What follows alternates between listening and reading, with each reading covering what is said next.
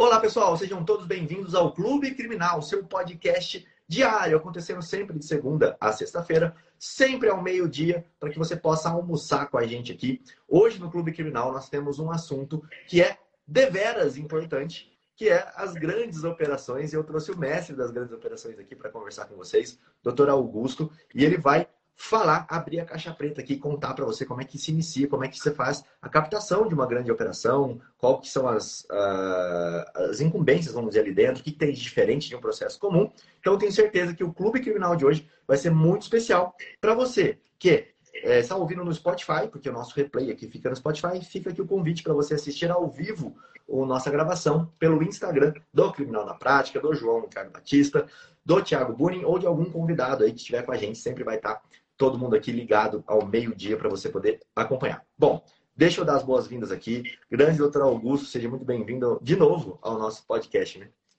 Obrigado, Rodrigo. É um prazer sempre que eu recebo um convite estar aqui com vocês, dando aqui o João, você, o Thiago Boni, todo esse pessoal aqui no horário do almoço e compartilhar um pouco aqui do que a gente tem vivido. Né? Sempre bom, sempre aprendo muito aqui. Então, se puder colaborar aí, seja 20 centavos na vida de alguém, será, será muito bom. Show de bola. Bom, eu gosto de começar esse tema, Augusto, é, quando eu ouço falar em grandes operações, a gente poder falar o que tem de diferente. Tem alguma coisa diferente? Tipo, ah, eu trabalho no criminal. Qual que é a diferença? O que, que é uma grande operação? Assim? Eu, eu atuar num caso normal ou de grande operação, o que, que diferencia um do outro? Eu acho que é bom a gente começar é, mostrando isso, né? Eu, eu costumo dizer, e é importante entender, que existe, olha o grande Bruno aí, Grande Gutão, tudo bem? Tudo ótimo, tudo boa Rodrigo. tarde.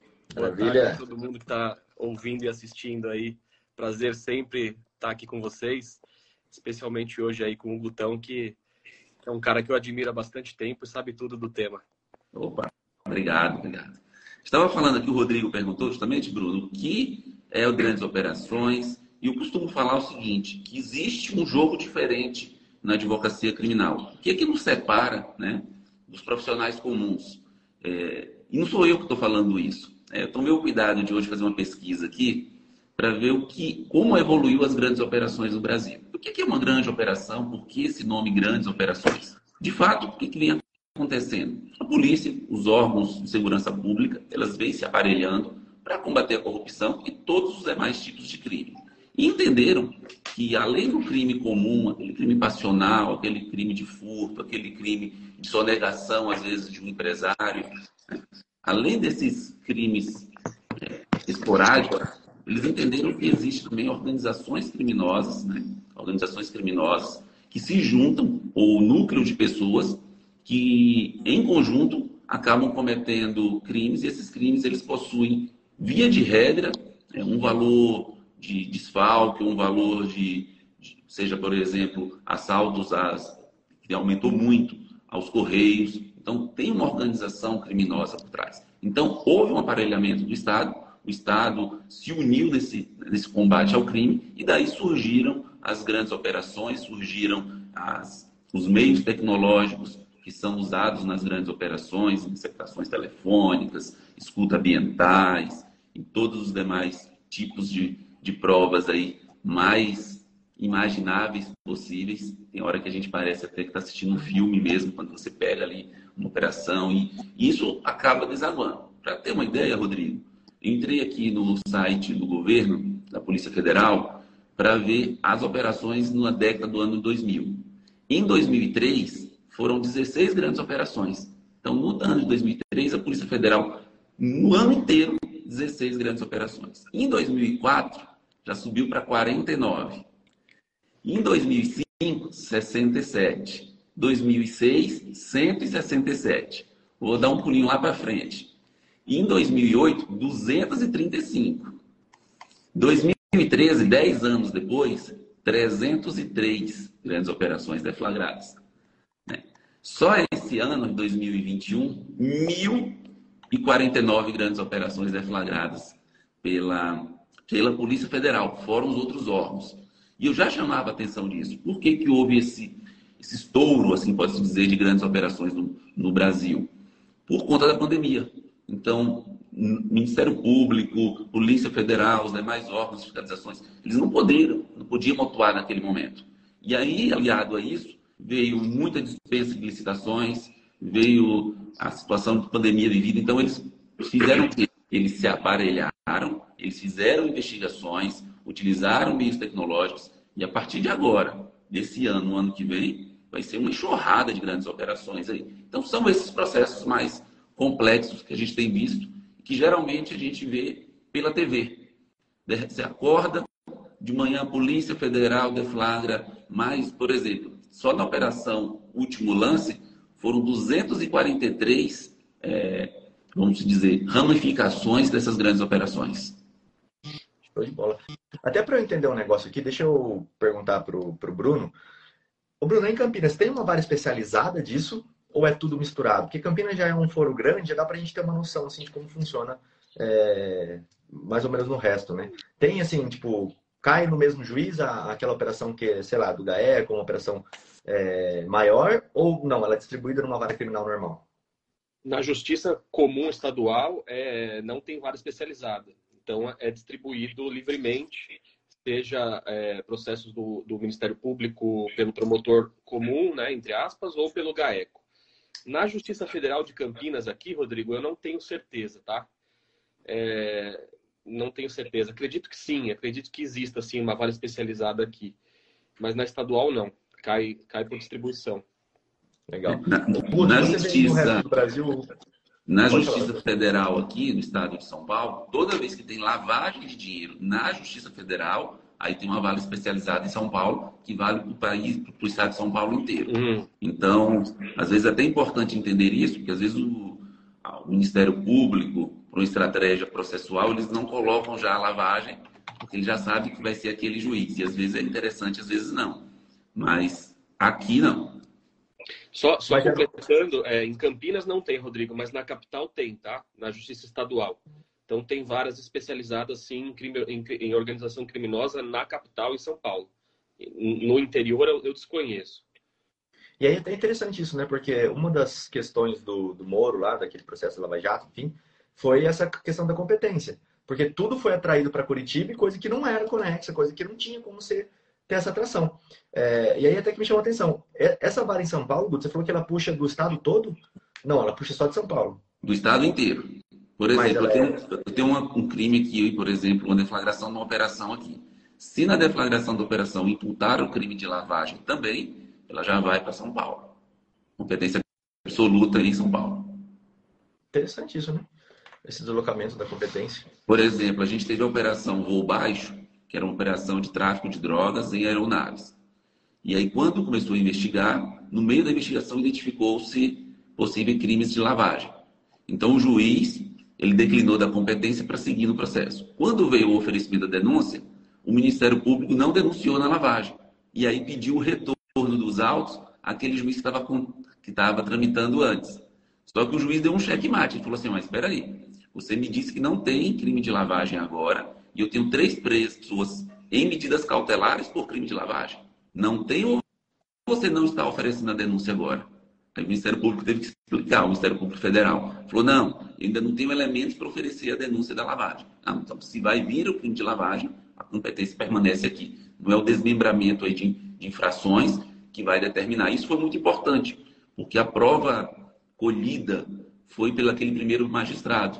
Vamos supor que se tiver tivéssemos em vigor o juiz de garantia, ele teria sido o juiz de garantia e agora esse aqui seria o juiz do processo. E para a gente foi interessante. Tivemos um bom êxito, é, justamente por o juiz entender ali que houve um fracionamento de, de imputações. E é legal também, sempre que eu converso com alguns, eu gosto de tocar nessa parte do tema, é, porque a complexidade muda. Então, eu acho isso muito louvável por parte do Ministério Público, acho legal, é o que a gente sempre pediu, é o que a gente sempre pede, né? É, para que a investigação seja muito mais aprofundada, que eles usem recursos mais é, tecnológicos, que possam demonstrar e que não fiquem só prendendo o cara que é o aviãozinho, porque não vai mudar nada eles fazerem isso. A grande operação, para todo mundo, é melhor. Porém, na grande operação, você comete muitos erros, muitos abusos, muitas provas que são, às vezes, é, colocadas de uma forma errada dentro do processo ou contrário da lei. A gente tem N exemplos, não preciso nem citar, todo mundo sabe qual é o maior exemplo disso, né? É, hoje em dia, que está dando problema, né? E já tinha dado antes, enfim. E é aí que o advogado entra, para garantir a legalidade de todo o procedimento. Tudo bem, você quer fazer uma prova é, muito à frente, assim, que nem o Guto falou que parece coisa de filme, cara, é sensacional, eu acho muito bom. Só que dentro dos ditames legais ali. E aí o advogado ele vai entrar dentro do processo para poder mostrar, primeiro, se aquele cliente foi inocente, claro, as provas do outro lado, né? Tem armamento suficiente para isso, ou então verificar a legalidade. E aí que entra a dificuldade do caso. Porque às vezes o advogado iniciante pega uma grande operação só pela notoriedade. Só que ele não sabe o tempo que tem de dedicação, né, Guto? É, é um processo que você tem que ter mais cuidado, um processo mais difícil de ser feito. Sim. E, por exemplo, o João, João Ricardo está aqui, um abraço, meu amigo. Né? Uma coisa interessante, a gente está tendo muito processo no Tribunal do Júri decorrente de grandes operações. Por exemplo, a gente tem lá no Rio de Janeiro, na operação lá em Campos, foi uma, uma investigação para apurar tráfico de drogas, e de lá se derivou o Tribunal do Júri. E eu fui procurado pela parceira do, do Rio de Janeiro para atuar em conjunto, justamente porque a prova produzida tinha sido toda produzida em uma grande operação. E tinha uma falha, assim, muito grande. Ele estava sendo acusado de mandar uma chacina. Então, do Espírito Santo, onde ele morava, estava sendo acusado de ter determinado uma chacina lá em Campos do. Goitacazes. E a prova era as herbes, era o, o fluxo de dados. Quando eu analisei essa prova, que está acostumado a analisar esse tipo de prova, eu falei, doutora, é impossível o Ministério Público conseguir, no plenário, fazer essa prova. Conseguir provar que ele era essa pessoa que estavam lá. Por quê? Porque a quebra de dados aqui nos telefones, há três números interceptados sem autorização judicial, o número que ele vincula, que seria do executor, não tem um elemento de prova que demonstre que aquele número é dele, no mandado de busca não foi encontrado. Então, o que eu tenho visto nas grandes operações, eu fiz esse dado até para levar para o pessoal da mentoria, 90% dos advogados que ingressam nas grandes operações, eles não chegam ao final do processo. Então é muito mais fácil entrar numa grande operação do que você permanecer. Porque quando a gente viu que mais de mil grandes operações só pela Polícia Federal nesse ano de 2021. Então, vários jovens advogados têm entrado lá. E é ruim quando isso acontece sem a pessoa ter uma preparação, porque entende, às vezes é muito pressionado, e é, de fato é, por familiares, pelo próprio réu, acha que impetrar um habeas corpus é da mesma forma que impetrar um habeas corpus num, num processo comum. Você sabendo ali que impetrando um habeas corpus, por exemplo, para o alvo errado, isso vai, é, de alguma forma, é, como é que eu poderia dizer? Trazer consequência em, em todos os demais alvos. Se você entra, por exemplo, ele repercute de uma maneira que é diferente de outros processos comuns, porque tem outras responsabilidades correlacionadas, né? Exatamente.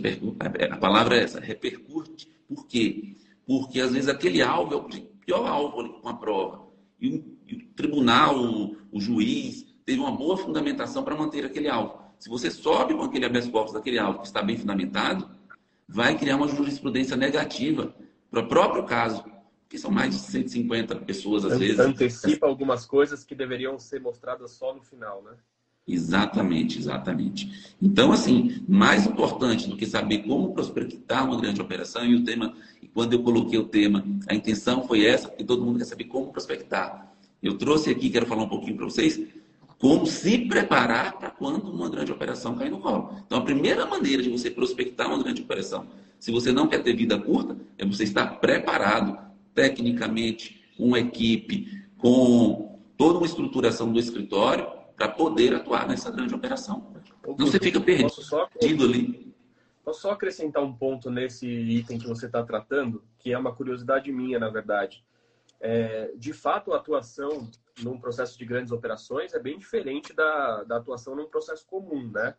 E, e como você bem colocou, uma atuação em, de, é, em relação a determinada pessoa ou em relação a determinado tema causa consequências que talvez é, sejam inapropriadas para aquele momento, deflagram algumas consequências que atrapalham o, o, decorrer do processo e tal.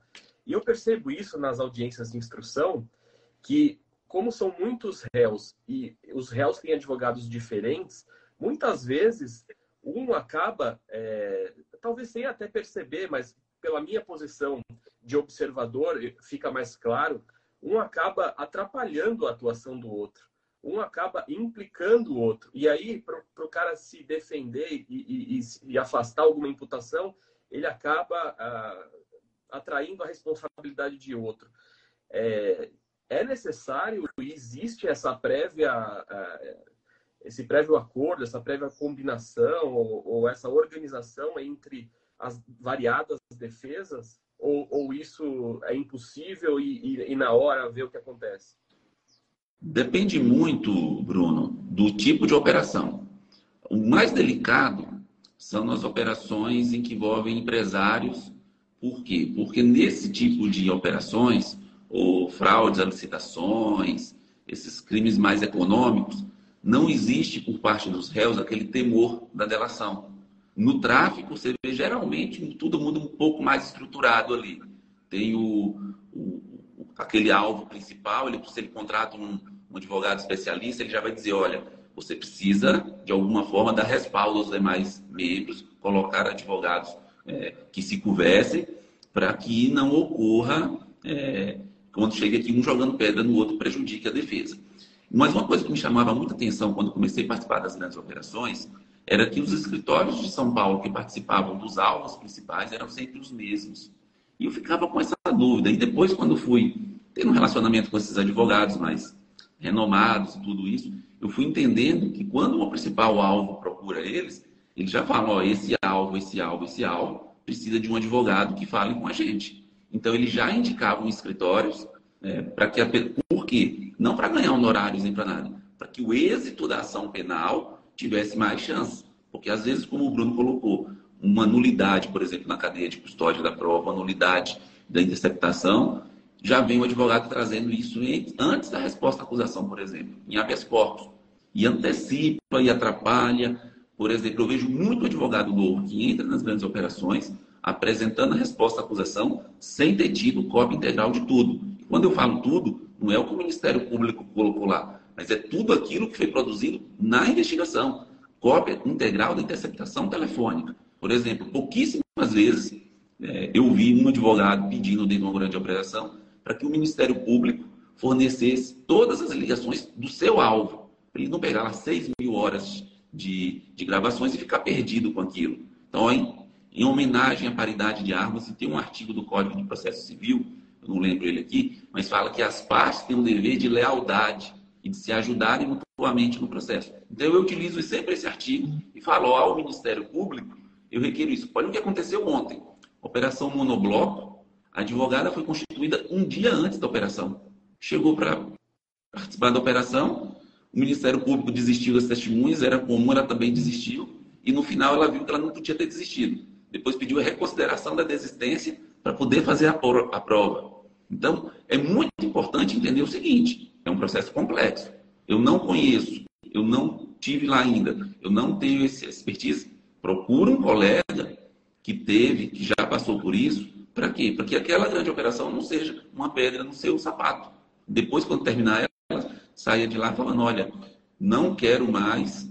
É, lá, artigo 6. Todos os sujeitos do processo devem cooperar entre si para que se obtenha em tempo razoável decisão de méritos justa e efetiva.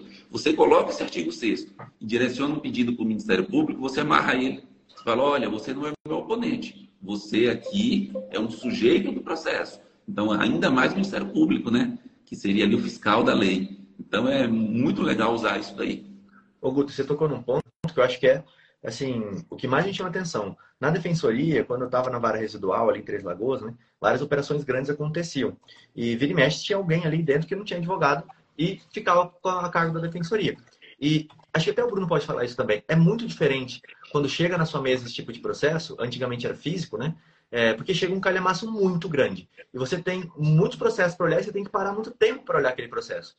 Então eu imagino que na defensoria, como defesa, a gente não consegue esmiuçar toda a prova que tem ali dentro. Imagino que para a magistratura também seja até mais difícil de você, é, você olhar todo o detalhe que tem ali dentro. E aí que vem a importância das partes. Dela trazer claramente para o magistrado onde é que está a prova específica né? naquele monte de coisa. Eu vejo muito o Alexandre falar daquele resumo que você pode fazer, os melhores momentos da audiência ali para facilitar a vida do juiz. Eu acho que mais ou menos na grande operação deveria ter algo assim para o juiz, né? Olha, não deveria, mas acho que essa é a função da defesa. Mostrar ali o, o, os melhores momentos, nem que seja do réu específico que ela está defendendo. E é isso que você falou, é muito interessante. Ah, eu, Rodrigo, entrei naquela grande operação, faço um monte de pedido, Só que, por exemplo, eu não requeri o PIP do Ministério Público, é, que, ele, que ele instaurou lá. Né? O, o PIC, na verdade, desculpa, o PIP é da Defensoria. É, procedimento de investigação criminal lá do Ministério Público, para eu entender qual foi o tipo de prova que ele fez e que ele não juntou dentro do processo. Ou então, que nem você disse, uma interceptação. E aí eu vou e cobro, olha, é 5 mil reais para fazer sua defesa no processo de grande operação. Só que e o tempo que eu vou me dedicar a isso? Né? Quantas horas eu vou precisar passar em cima ali desse processo? Acho que é isso que ninguém olha na hora de captar, né? Acho que é deve ser um dos maiores erros. Sim, especialmente porque você tem que pensar o seguinte: o seu escritório é uma empresa e ele vai continuar recebendo processo, ele vai continuar tendo audiências, você vai ter que fazer audiência de custódia. Então, se você não se prepara para isso, até financeiramente, na hora. Uma, um detalhe importante: se você não tem CNPJ, nem entra dentro de uma grande operação. Por quê? Por conta do regime fiscal. Você precisa sempre, né? Eu falo que quem quer participar de grandes operações não pode ter telhado de vidro. Porque no momento que você se expõe a fazer uma boa defesa, ser, ser combativo, ser combativo ali numa operação, você também é investigado. Então, numa grande operação, se você não tem um CNPJ, fica muito difícil. Por exemplo, financeiramente, se você cobrou 100 mil reais, você vai deixar 27,5 só de imposto de renda. Se você não tem um... Agora, se você é um advogado iniciante, já começa estruturado com CNPJ, você vai deixar 4,5% no simples. Então, você faz o seu honorário render. É importante entender isso. Especialmente também quando tem é, preso em presídios federais. Presídio federal problema. Por quê? Você só consegue entrar se você for advogado no processo. Você não vai conseguir mandar lá um, um correspondente, porque o correspondente vai chegar lá e vai ficar perdido. Primeiro, você tem que mandar toda a documentação, tudo que você vai apresentar para o réu. Por exemplo, vou lá com essa com o réu, vou levar minhas anotações. Esquece, suas anotações não entrarão. Elas serão lidas, fiscalizadas antes, para você entrar com aquilo lá. Por quê? Porque tem um regulamento da, da, do Presídio Federal que aquilo que eles vão ler e vão ver não vai ser, não pode ser utilizado como prova pelo Ministério Público, mas pela segurança do Presídio Federal será fiscalizado. Então você não vai, tá bom, não vai ser visto, não vai ser passado, mas pode vazar internamente. Você vai ter a segurança de levar sua estratégia de defesa ao preso. E a despesa, por exemplo, a gente, na Operação Alegria, foi uma operação de venda de vagas no sistema penitenciário de Minas Gerais. A gente estava com o principal alvo, que era o diretor do presídio. Colocaram ele lá em Mossoró. E a despesa? E o contrato de honorários? Você precisa entender isso. Você está dentro de um processo complexo. E quem que determina se o preso permanece no presídio federal ou não? Não é o juiz que mandou para lá. É o juiz corregedor. No caso lá, doutor Walter da Silva, se não me engano, juiz federal. Então tem todo esse, esse detalhe que você precisa entender. E por isso que eu acho que dos 90% dos advogados que entram não permanece até o final. Seja pela pressão, seja pela falta de conhecimento, seja pela dificuldade financeira. Ah, eu quero 20 mil reais aqui, tá ótimo. Você vai diluir isso num processo que vai demorar pelo menos 5, 7 anos. Você não ganhou nada. Entendi, muito legal. É, ô Bruno, e dessa visão assim, do processo chegar lá para o magistrado, é diferente quando você olha o processo volumoso, com muita prova? É, tem uma sensação assim diferente? Tipo, tem o que. Não sei como que você vê aí pelo lado da magistratura. Só voltando um pouquinho, eu coloquei até aqui nos comentários um, um recurso em habeas corpus 114.683 do STJ. É uma decisão bem bacana é, que diz respeito a isso que o Guto falou. É, a, as partes têm direito a ter acesso a toda a, a, toda a documentação, todos os elementos de informação produzidos desde o início da investigação e não só aqueles que foram para os autos.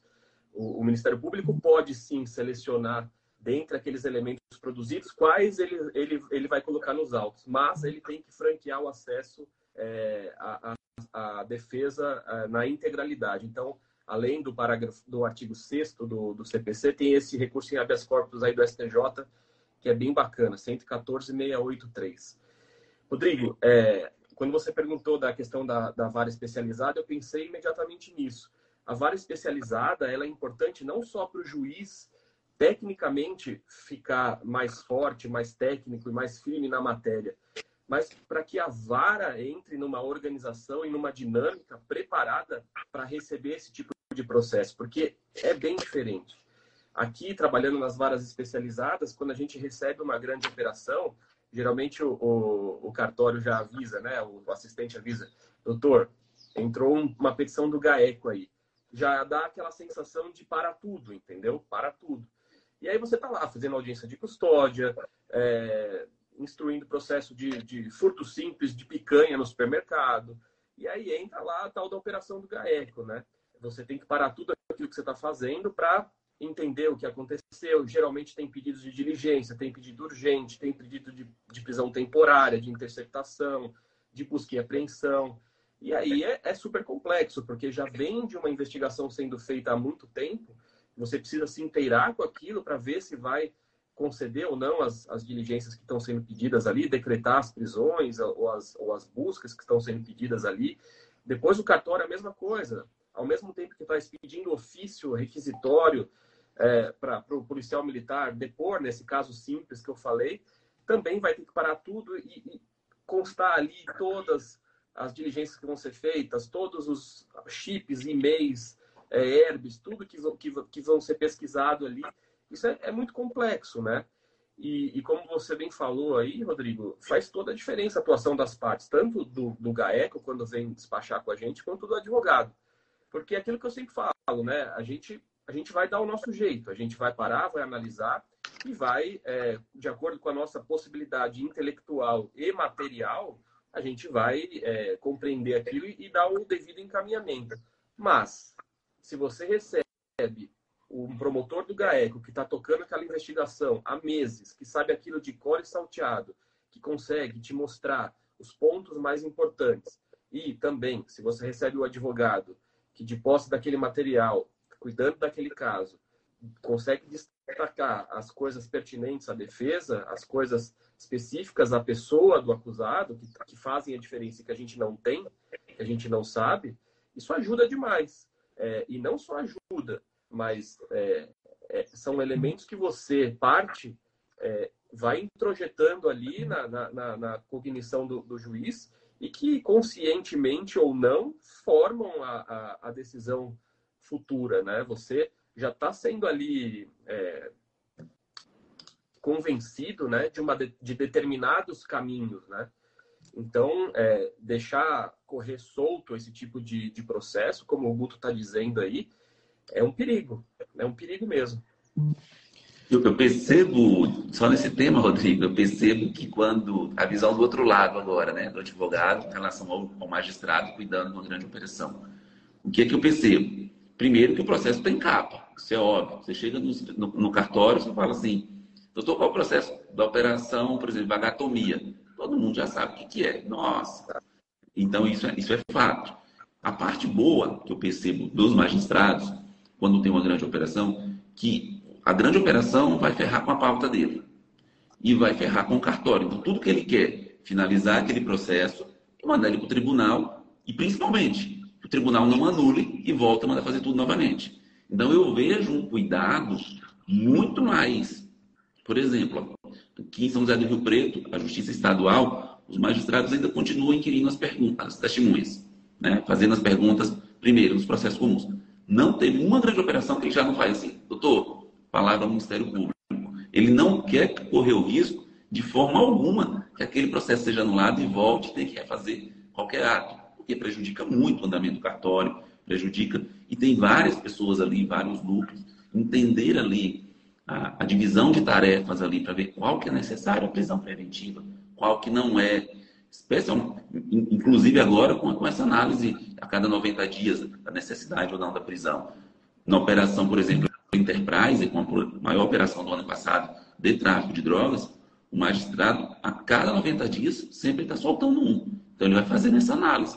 Porque é melhor eu soltar aquele que a prova não está tão forte, que não há mais essa necessidade, do que se manter todo mundo ali e daqui a pouco é, ter uma nulidade, ter um, ter um problema ali. Então, a visão do, do advogado, do Vaticano, é que o juiz que é inteligente, que está prestando atenção, ele vai fazer isso. Ele vai ter, tomar todos os cuidados, ouvir a defesa. E o que o Bruno falou, eu vivi isso na operação, de, de colocar para o magistrado que tem dentro do processo. Na operação monobloco, quando o, o GAECO ele pediu para desmembrar o processo no artigo 80 por núcleos e para não prolongar a prisão do réu. E aí, só que aí, o que ele fez? Ele dividiu em cinco núcleos, mas pediu a prisão preventiva em cinco. Então, quando eu consegui revogar no STF a prisão do, do, do meu cliente, do alvo, eu vim para o juiz e falei, ó, oh, doutor, o senhor disse que era para não prolongar a prisão. Então tem que estender aqui. Não teria lógica ter que subir com isso até o, o STF. E ele falou, perfeito. Então eu costumo fazer isso também, os recortes em links na petição com, com o código de barra ali, com o QR Code ali, mostrando a parte em que a prova foi produzida sobre aquele ponto. Porque não tem lógica o juiz ter que. Imagina um processo com 60 alvos, reassistir toda a audiência para analisar aquela prova. É muito difícil. É muito difícil. Essa sua. Diga, fala, Rodrigo. Não, eu, eu tava assistindo, assisti esses, esse tempo agora, esse seriado aqui que tem na Netflix, que chama The Billion, Code, é, Billion Dollar Code, é, mas ele é Batalha Bilionária, em português. Ele é uma briga de dois, dois ali, desenvolvedores da, Alemanha que estão brigando pelo código do Google Earth. Porque eles falam, olha, nós inventamos o Google Earth. E hoje o Google Earth ele serve para tudo, é, todo GPS que você usa, todas as coisas são com base no código que esses caras criaram, segundo essa série. E eles mostram, esse é um processo real que aconteceu, e eles mostram essa batalha. Não vou contar o final se eles ganham, se eles perdem, se depois vocês assistem lá, que é bem bacana mesmo. Só que tem um dado muito interessante, que é assim, no meio da apresentação, a apresentação deles, né, do escritório de advocacia deles, que gastou 10 milhões para entrar com esse processo, é, contrata um cara super gênio que vai numa sala conseguir ver o código lá para ver se o código é ou não igual, a Google libera com segurança, é bem interessante assim. E ele tem uma exposição longa, essa testemunha, né? Que fala um monte de coisa técnica e ninguém entende nada. Que é um júri, mas vai dar para entender. É, e o Google, ele traz assim um organograma, tipo, totalmente ridículo, explicando como é que funciona o, o Google Earth. E ele não fala nada técnico, tipo, fala muito rápido, de maneira fácil. Então, os jurados, eles acabam olhando aquilo e o, a série passa essa impressão de que ficou muito mais fácil para eles entenderem. Né? E aí me lembrou aquele organograma da Polícia Federal, que ficou, virou até meme depois, que era uma pessoa no meio com um monte de setinha, assim. Então, às vezes, você quer dificultar, é, é aí que eu queria chegar, né? A prova tem que estar dentro do processo, mas tem que ter uma forma de você facilitar aquilo. Porque se você mandar, olha, eu acabei de fazer uma perícia aqui do, com o meu escritório de contabilidade, tem 5 mil folhas, juiz, olha e analise. Cara, 5 mil folhas, quem vai conseguir ler 5 mil folhas? Né? Eu acho que aí fica um pouco difícil. Não sei, Guto, eu te cortei, você queria falar alguma coisa? Não, essa...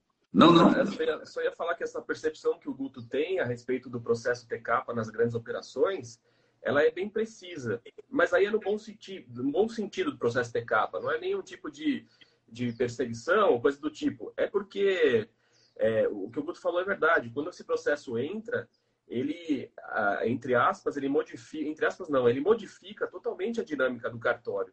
Então é comum, eu fazia isso. Agora eu não estou é, com a função correcional do cartório, eu não, eu não determino isso, mas quando eu estava com essa função, eu, eu, eu separava dois ou três servidores para trabalhar especificamente nisso. É, e, e, não por nada, mas é porque é complexo de fato. E, e, esses processos, eles tramitam por um período longo. Então, eu preciso ter alguém que conheça toda a história desse processo, todo o desenrolar dele. A informação não pode se perder, né? Existe uma concatenação ali do, do, dos atos, dos pedidos, é, a, a, coisa vai se formando parecendo uma teia, né? Então, é, a gente forma, sim, uma equipe para cuidar desse processo.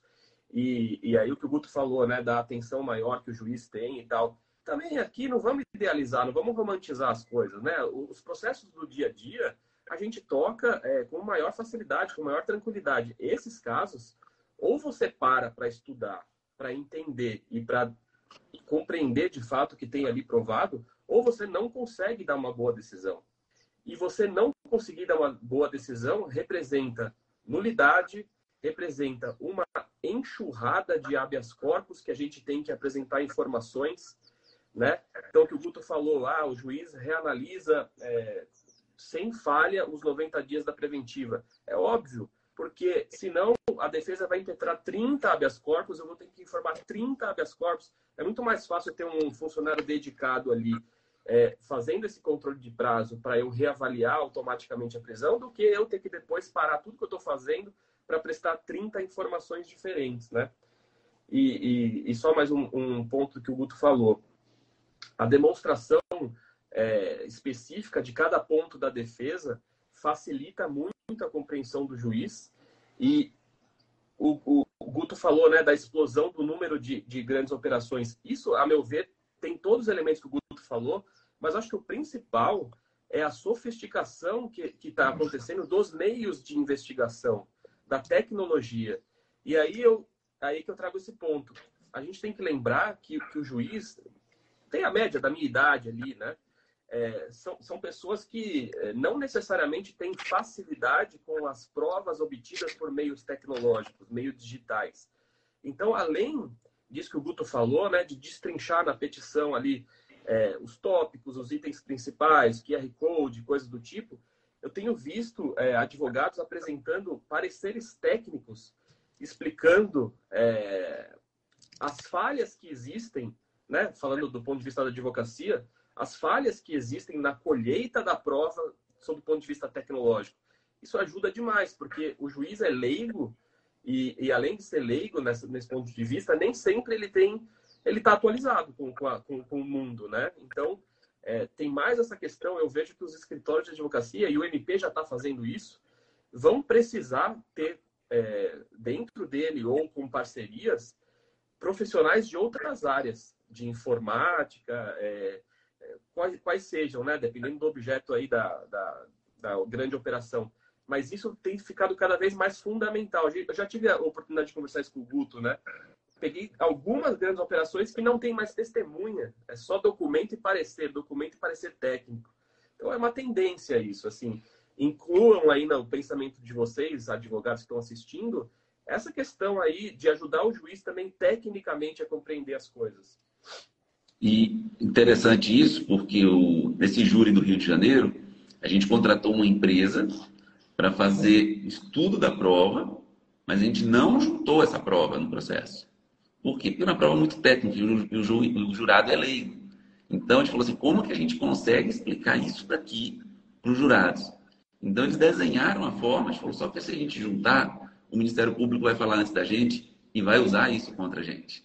Então a gente não usou Pagamos o parecer, acho que foi 7 mil reais, a empresa Intellect Brasil, lá de Curitiba. Fizemos o parecer, entregou nas nossas mãos. E quando veio para a réplica, a promotora falou: Eu peço a condenação dele só na prova técnica. Falei: Pois é, doutora. Se a senhora conseguir me explicar três, três pontos dessa prova técnica, eu prometo à senhora que eu não vou para. Eu, eu não volto para falar.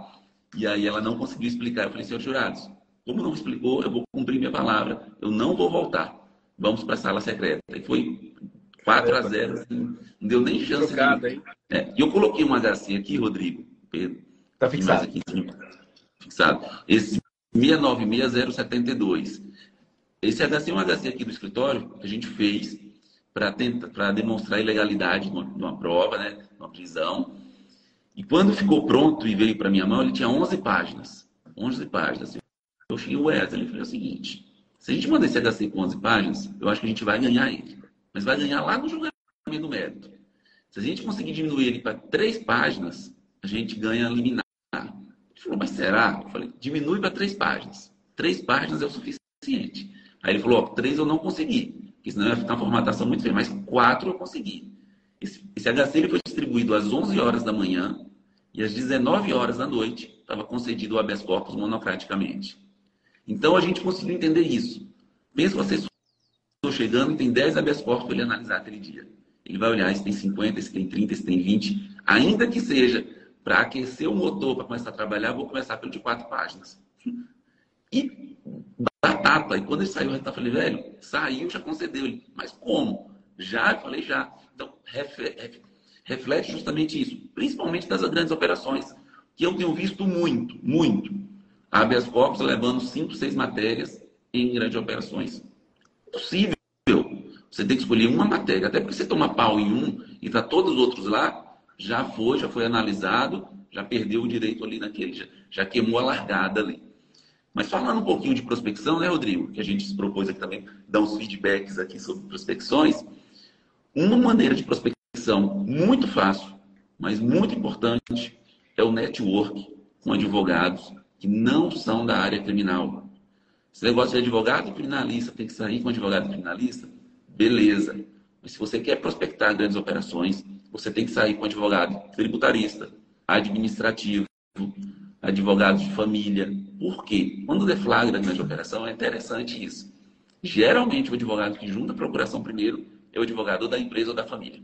A gente teve uma operação aqui Greenet, eu cheguei lá, quando eu cheguei para acompanhar um cliente, o advogado já fez assim, doutor, o senhor faz criminalista, né? Eu falei, faço, já acompanho o doutor. O senhor pode acompanhar meu cliente junto comigo? Eu não sou da área. Então, você, se você já vai criando relacionamento com advogados que não são de, que são de outras áreas, a probabilidade deles te indicarem, te colocarem dentro de uma grande operação é muito grande.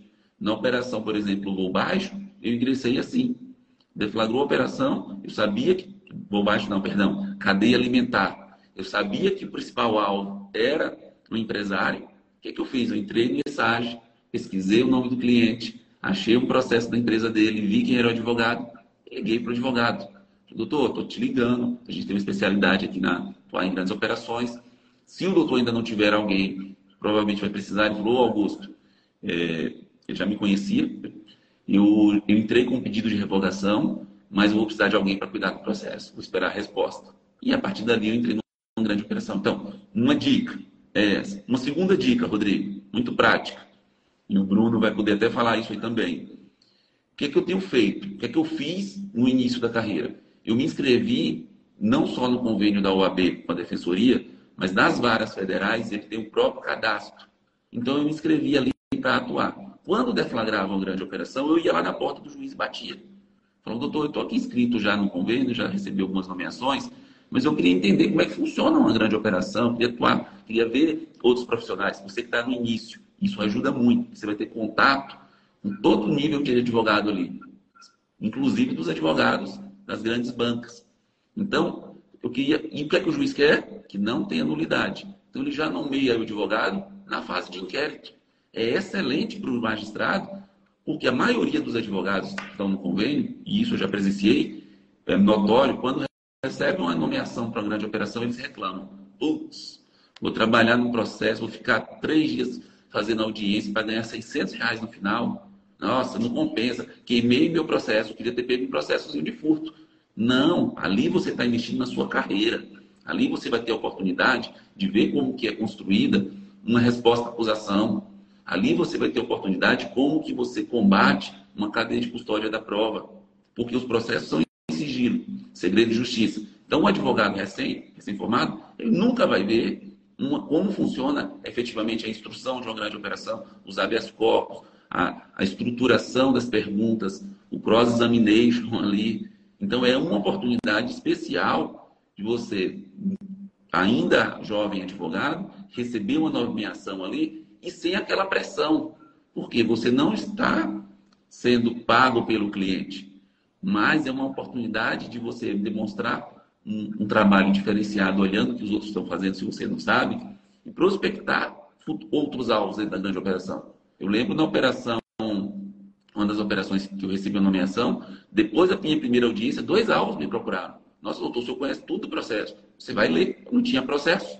Era, tinha pouco poucos processos no escritório, o que você vai fazer? Vai ler aquele processo inteiro para se destacar ali. Né? Você percebe isso daí, Bruno? Os advogados ali, o Rodrigo também, que é da defensoria, quando recebe uma nomeação para uma operação, de alguma forma tentando se esquivar ali da, do processo?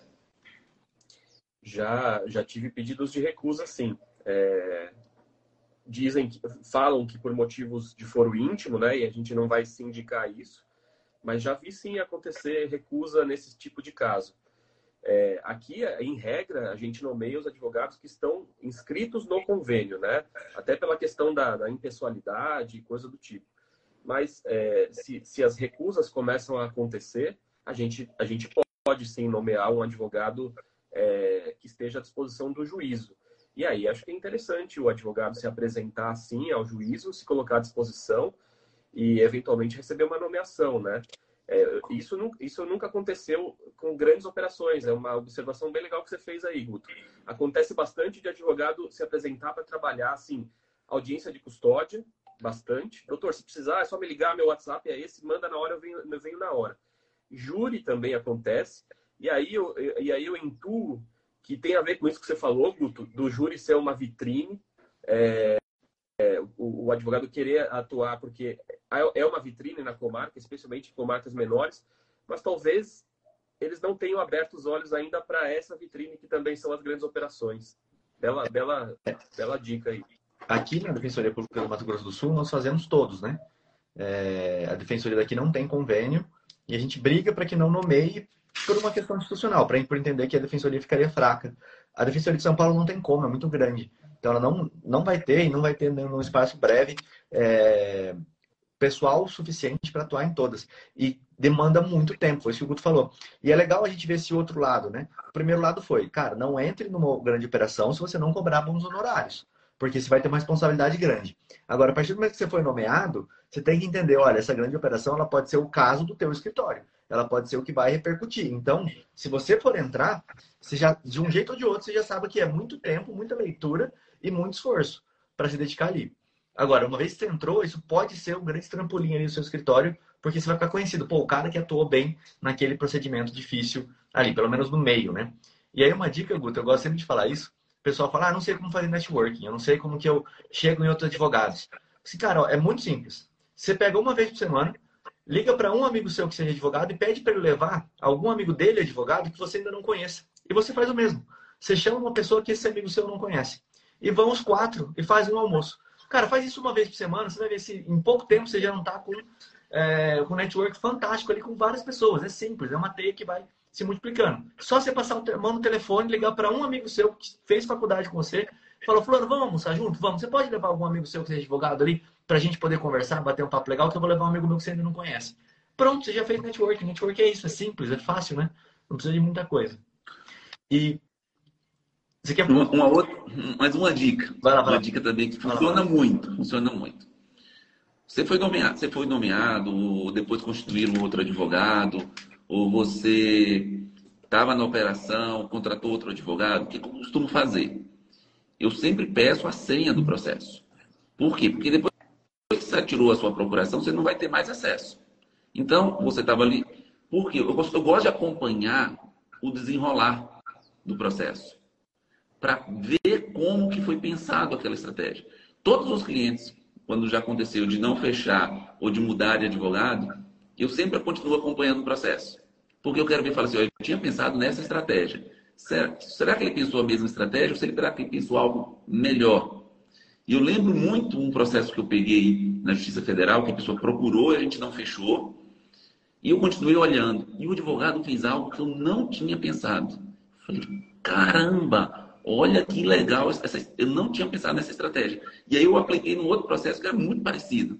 Então você ter aquela aquela sanha de, de, querer aprender, de querer saber que você não sabe tudo e ninguém sabe tudo, mas olhar, ver o caminho. E eu, eu falo que é o remarketing. Quantas vezes eu já não fui acompanhando e de repente, até para um outro alvo ou qualquer outro processo que eu fui acompanhando, eu olho e falo: olha, tem um negócio aqui que resolve a vida do cara. E, e a pessoa não está vendo isso daqui. Então é importante você também fazer esse, eu chamo de remarketing, e acompanhando o processo, vendo ali o que está acontecendo, o que está se passando, porque é um ponto também muito, muito interessante. A gente faz bastante isso aqui também, Guto. A gente pega os casos. É, claro, às vezes, grande operação vai ter muito que seja segredo de justiça, né? Mas, por exemplo, uma decisão top no STJ, que tá ali uma discussão que a gente vê que tá para sair. Aí o Luciano, que faz muito isso pra gente, ele já se cadastra no push, a gente pega um processo interessante e fala, Luciano, acompanha. Aí ele vai pegar aquele processo, colocar ali e toda decisão que sai vai ficar batendo no meio dele.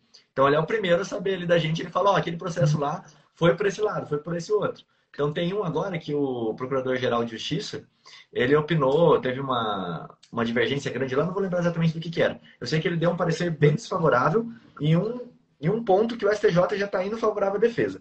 Era alguma coisa envolvendo o WhatsApp e tal. É, eu não lembro exatamente qual é o, o, ponto específico. Eu só lembro que o Luciano falou assim, já está cadastrado aqui no, no, push. Quando sair essa decisão aqui, seja para um lado ou para o outro, eu já vou ter ela em primeira mão aqui para a gente poder compartilhar. Né? E isso é uma dica também para quem tem escritório, você dar notícia em primeira mão. Que a pior coisa que você pode acontecer é você ficar sabendo da soltura quando o cliente está na rua. E eu, primeira coisa que eu faço de manhã, eu olho todos os posts. Acordo já na cama ali, ó, entro, vejo todos. Porque você tem que dar notícia em primeira mão, acompanhar. Lógico, você está esperando aquele pedido, você fica olhando ali para ver. O F5 até fura no computador às vezes, né? Será que o juiz decidiu, decidiu, decidiu? Mas é importante você também usar esse sistema para você cadastrar. Eu lembro quando eu comecei, Rodrigo, e eu não tinha ninguém na. Eu comecei, não tenho ninguém na, na família do direito, né? Vim para Rio Preto fazer faculdade, não tinha ninguém na cidade também. E quando eu achava alguma jurisprudência interessante, que eu queria usar no meu caso, eu pagava uma diligência por advogado em Brasília, fazer cópia da inicial, para eu ver como que ele construiu aquele pedido. E a maioria das vezes era uma defensoria pública. Os bons, é, é, muitos deles. Ou então eu pesquisava lá Toron. Eu lembro que quando eu comecei, falava do Toron, do, do Márcio Tomás Basso. Aí eu chegava, contratava o advogado para fazer diligência, mandava sete, oito números. Falava, tira foto desse processo para mim.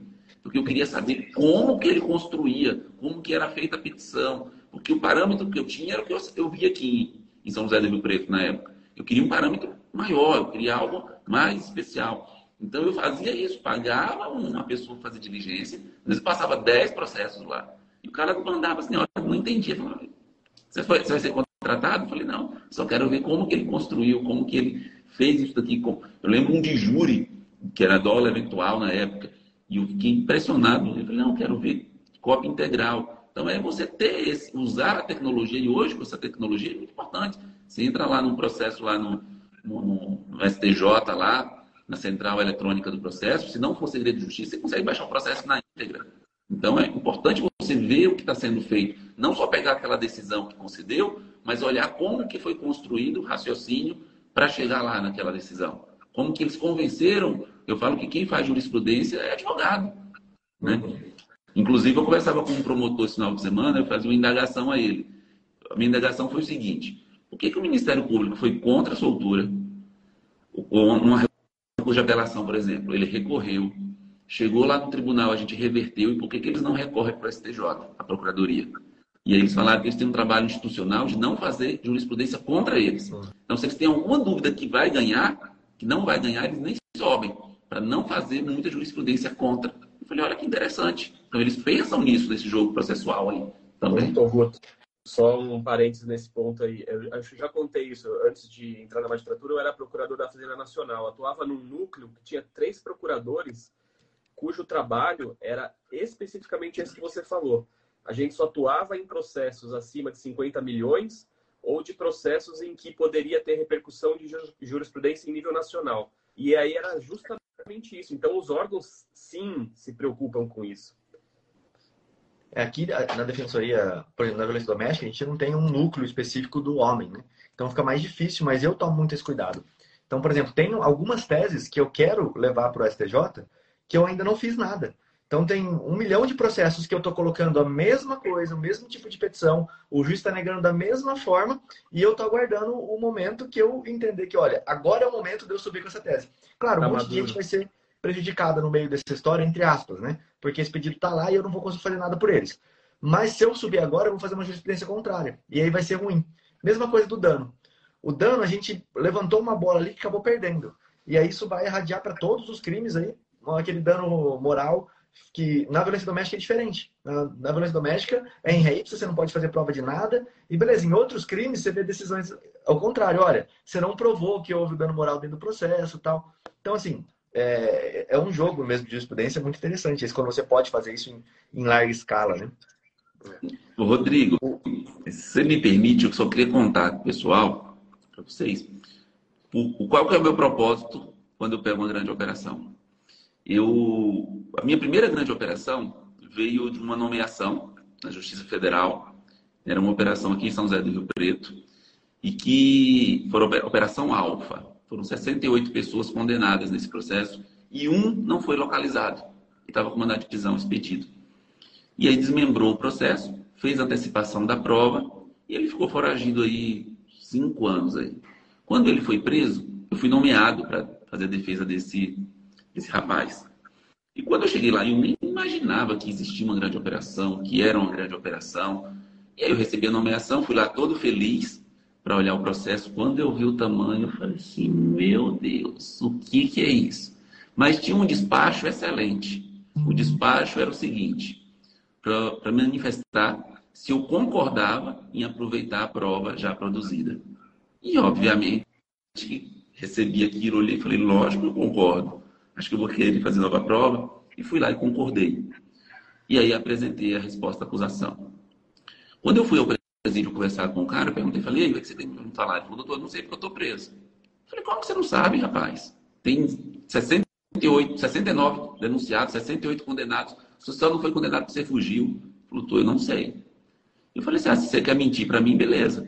Depois eu volto aqui e te digo por que que era. Eu também não sabia, que eu não tinha lido nem a denúncia. E voltei, puto. Falei, putz, cara mentiroso, velho. Nem me contou. Vai fazer ler esse processo inteiro.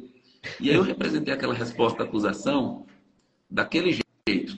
Duas folhinhas, concordando com a prova produzida, numa rolei testemunha e pedi novo interrogatório. E aí o juiz me deu um despacho. Apresente o defensor uma peça digna para que, que, para que o, o, o cliente seja, esteja defendido, sob pena, de, sob pena de oficiar a OAB. E aí eu me senti muito, assim, ofendido comigo mesmo. Falei, caramba, porque eu já estava, já trabalhei muito tempo na defensoria e às vezes as peças são simples, né, num volume ali. E eu nunca tinha visto aquilo acontecer. E aí ele falou isso: apresente o advogado uma peça digna, condigna, com a ampla defesa, sob pena de ser oficiado OAB. E eu falei, agora eu vou ler esse negócio. E aí comecei a ler, comecei a ler, fui conversar com o cara, levei a denúncia para ele. Falei, ó, aqui é a cópia da sua denúncia, né? Quero que você leia. E eu falei assim, mas eu já sei te dizer onde você foi identificado. Você não viajou para cárcere com fulano, fulano, fulano? Falou, viajei. Você não foi abordado quando voltava da polícia? Fui. Como é que você me disse que não tem nada a ver com isso? Falou, doutor, eu fui lá para pescar. Falei, ah, tá de brincadeira. Tá de brincadeira. Eu falei, mas tudo bem.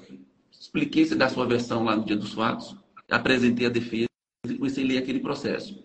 E aquilo ali, quando eu cheguei no dia da audiência, para o interrogatório dele, só para o interrogatório, já tinha manifestado pelo aproveitamento da prova, ele entrou no fórum, olhou para um lado, olhou para o outro, falou assim, doutor, esse fórum aqui é o que fica atrás do SESC? Eu falei assim. Doutor, eu estava, o senhor falou que eu estou foragido há cinco anos. Eu recebi meu seguro-desemprego todo aqui nesse fórum. Tem uma agência da Caixa, eu vim receber aqui.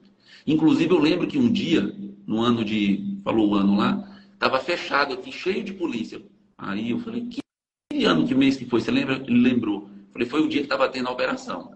Você quer me dizer que você estava foragido e você entrou aqui para receber o seguro-desemprego no dia da operação? Ele falou, é, doutor. Eu falei, esse cara está falando a verdade. Eu falei, esse cara está falando a verdade. E aí entramos para a audiência ele era muito convincente, você, via verdade nele. Você via pureza ali no, no, no, no, não saber responder as perguntas, sabe? E aí eu falei, excelência, eu tenho uma diligência. Eu quero que oficie a Caixa Econômica Federal aqui para ver os dias que eles receberam o seguro-desemprego dele. E também, ele tem uns papeizinhos aqui que ele votou nesse tempo inteiro. Então ele estava foragido, mas ele comparecia para votar. Ele estava foragido, mas ele vinha aqui no dentro do fórum receber o seguro-desemprego. E aí bateu uma, aquela data. E o magistrado ele deu um despacho. Ele, de ofício, pediu para ouvir o policial novamente, que tinha feito a abordagem dele. E na teoria dele, eles, esses três amigos o convidou para ir pescar na cidade de Cáceres. Tinha um campeonato de pesca lá. Eu fiz a diligência, tinha realmente um campeonato, um campeonato de pesca na data, na data, Rodrigo e Bruno. Eu juntei o folder, consegui um folder, né? Aí eu fui atrás. Falei, agora, agora ele vai dizer que é digna defesa. E aí eu fui atrás, juntei isso, e o juiz deu um despacho assim: determina a oitiva como testemunha do juiz novamente, dois policiais fizeram abordagem.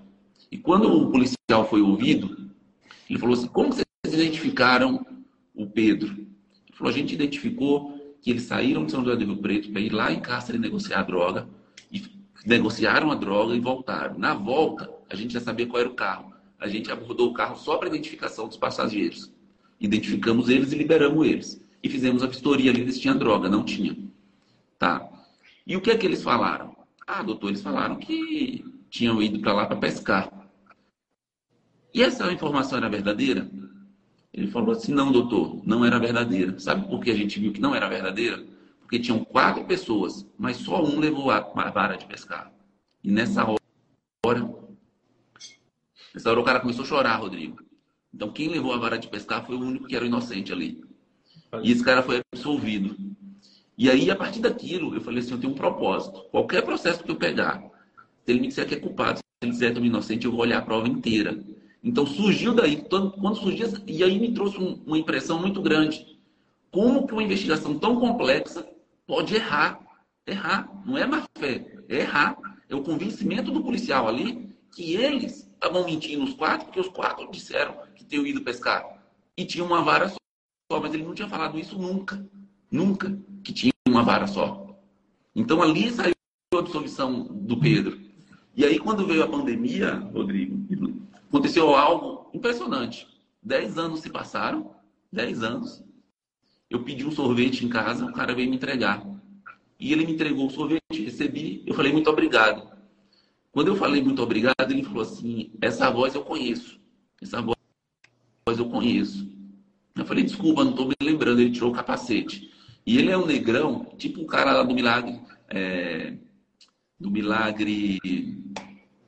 Fugiu o nome do filme aqui. A história de um milagre. milagre. Grandão assim, ele tirou e falou assim: Doutor, o senhor salvou a minha vida. E aí eu lembro que eu olhei para ele e falei assim: Não, eu não salvei sua vida. Você que salvou minha advocacia. Posso te dar um abraço? E aí eu dei um abraço nele e falei assim: Obrigado, porque você me tornou advogado que eu sou hoje. Foi você. Foi você. E quero te pedir desculpa por não ter acreditado em você. Eu nunca tinha feito esse pedido para você. E aí ele falou assim: Doutor, foi minha tatuagem que me levou para lá. Ninguém quis me ouvir, se referindo à cor dele. Eu falei: Não. É, pode até ter te levado, mas eu também errei com você no início. Eu quero pedir desculpa. E aí eu entrei chorando, minha esposa olhou e falou: O que está acontecendo? Você vai buscar um sorvete e volta chorando. Ele errou o sabor, fala. Eu falei: é. Então, assim, então, quando eu falo isso, pega o processo, olha, você não passar o que eu passei, a vergonha que eu passei. Então, eu tenho esse propósito. Falei assim: quando eu pego o processo, eu vou procurar olhar a prova, analisar a prova, porque pode estar errado pode estar errado. Como eu estava errado, prejulgando ele ali. Prejulgando ele ali. Então é isso. É, se, eu posso deixar aqui um, uma palavra para quem quer participar de grandes operações, não acredite em tudo que está lá. Pode haver um erro. E muitas vezes, eu já vi muitos erros, como pode haver uma falta de provas e a pessoa ser culpada, mas não vá por isso. Não vá por isso. Vá por aquilo que te motiva. Ser da, daquela vida eu falo que quando a pessoa assina a procuração, ele está entregando a sua vida na mão de uma pessoa. É um médico na mesa de cirurgia, é o juiz que pega um processo para sentenciar. Se eu não tivesse um juiz ali que tivesse compromisso ao que ele prometeu julgar de forma imparcial, ele já tinha condenado 68 pessoas. Era o mesmo juiz, ele já tinha formado. Mas ele o que, é que ele fez? Ele falou assim: olha, eu quero ter a tranquilidade de sentenciar. Nem que eu tenha que ferrar com esse advogado que não está fazendo uma boa prova aqui. Entendeu? Então, assim, aquela decisão, eu sou muito grato a Deus por ter pego aquele juiz, ter recebido aquela decisão, que para mim poderia ter sido pior de tudo ali, uma vergonha, mas eu conto isso com, com, com muita, muita honestidade.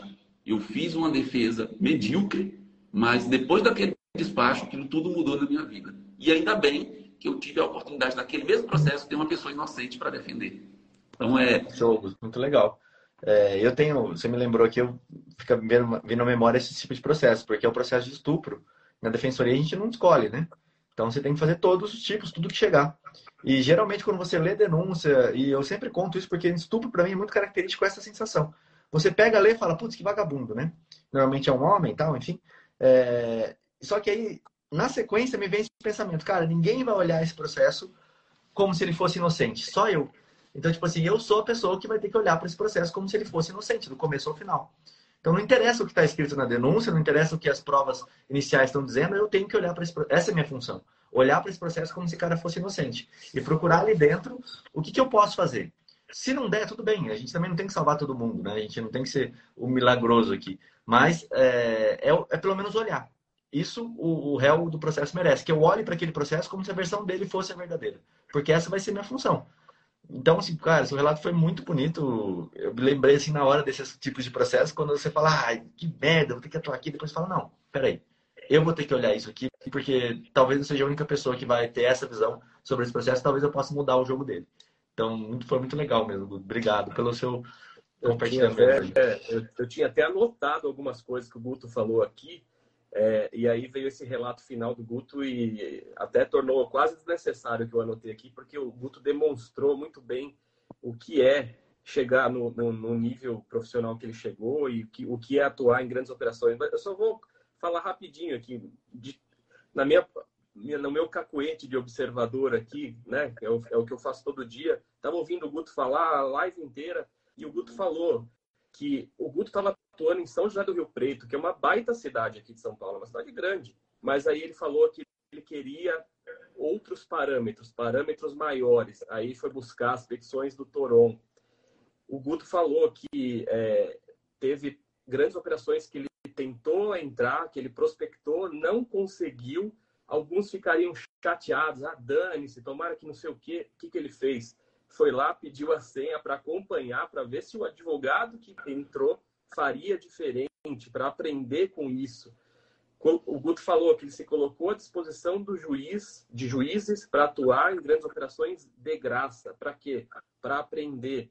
E aí, nesse último ponto que o Guto falou, de que fez uma, uma manifestação simples, tomou uma invertida do juiz.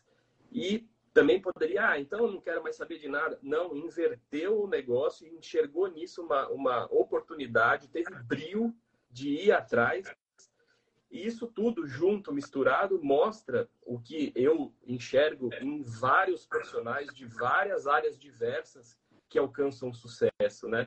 Que é essa quase obsessão pela excelência, pelo aprimoramento, pela técnica.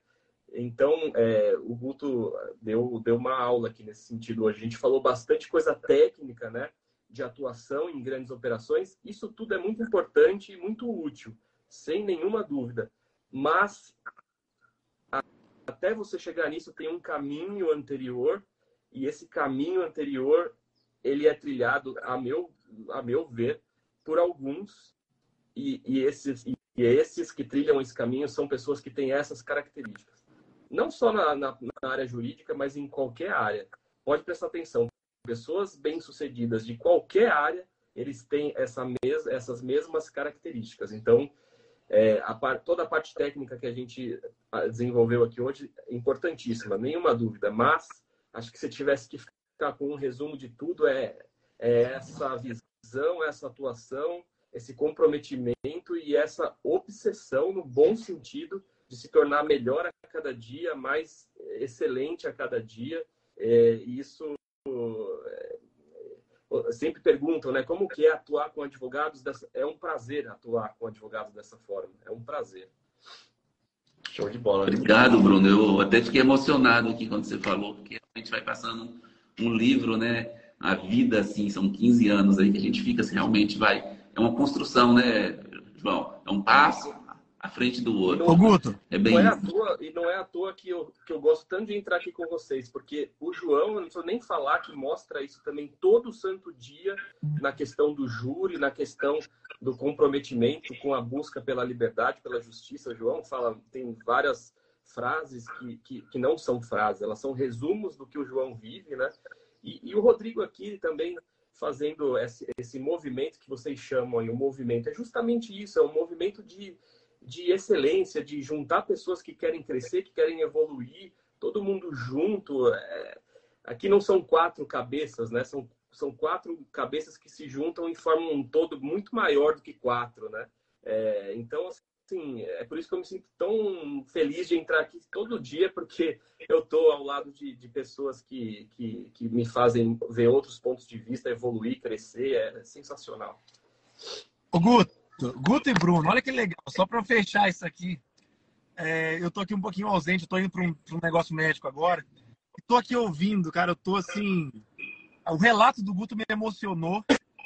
E o, e o Bruno fechando desse jeito, cada vez tem uma afirmação dentro de mim que o que a gente faz aqui, e, e o agente, eu coloco o Bruno também nesse bolo, porque todos nós estamos a buscar justiça. Seja julgando, seja acusando, buscando justiça, seja advogados buscando justiça a injustiçados, enfim. Uh, tem uma frase que eu ouvi de Douglas Odegaard que ele fala de acusação e defesa. Ele diz assim, ó, acusação e defesa, somos filhos da mesma temes, mártires do mesmo sofrimento. Na boca de cada acusador está um defensor da sociedade. Na boca de cada defensor está um acusador das ilegalidades do processo e ambos somos juízes da causa no nosso próprio entendimento.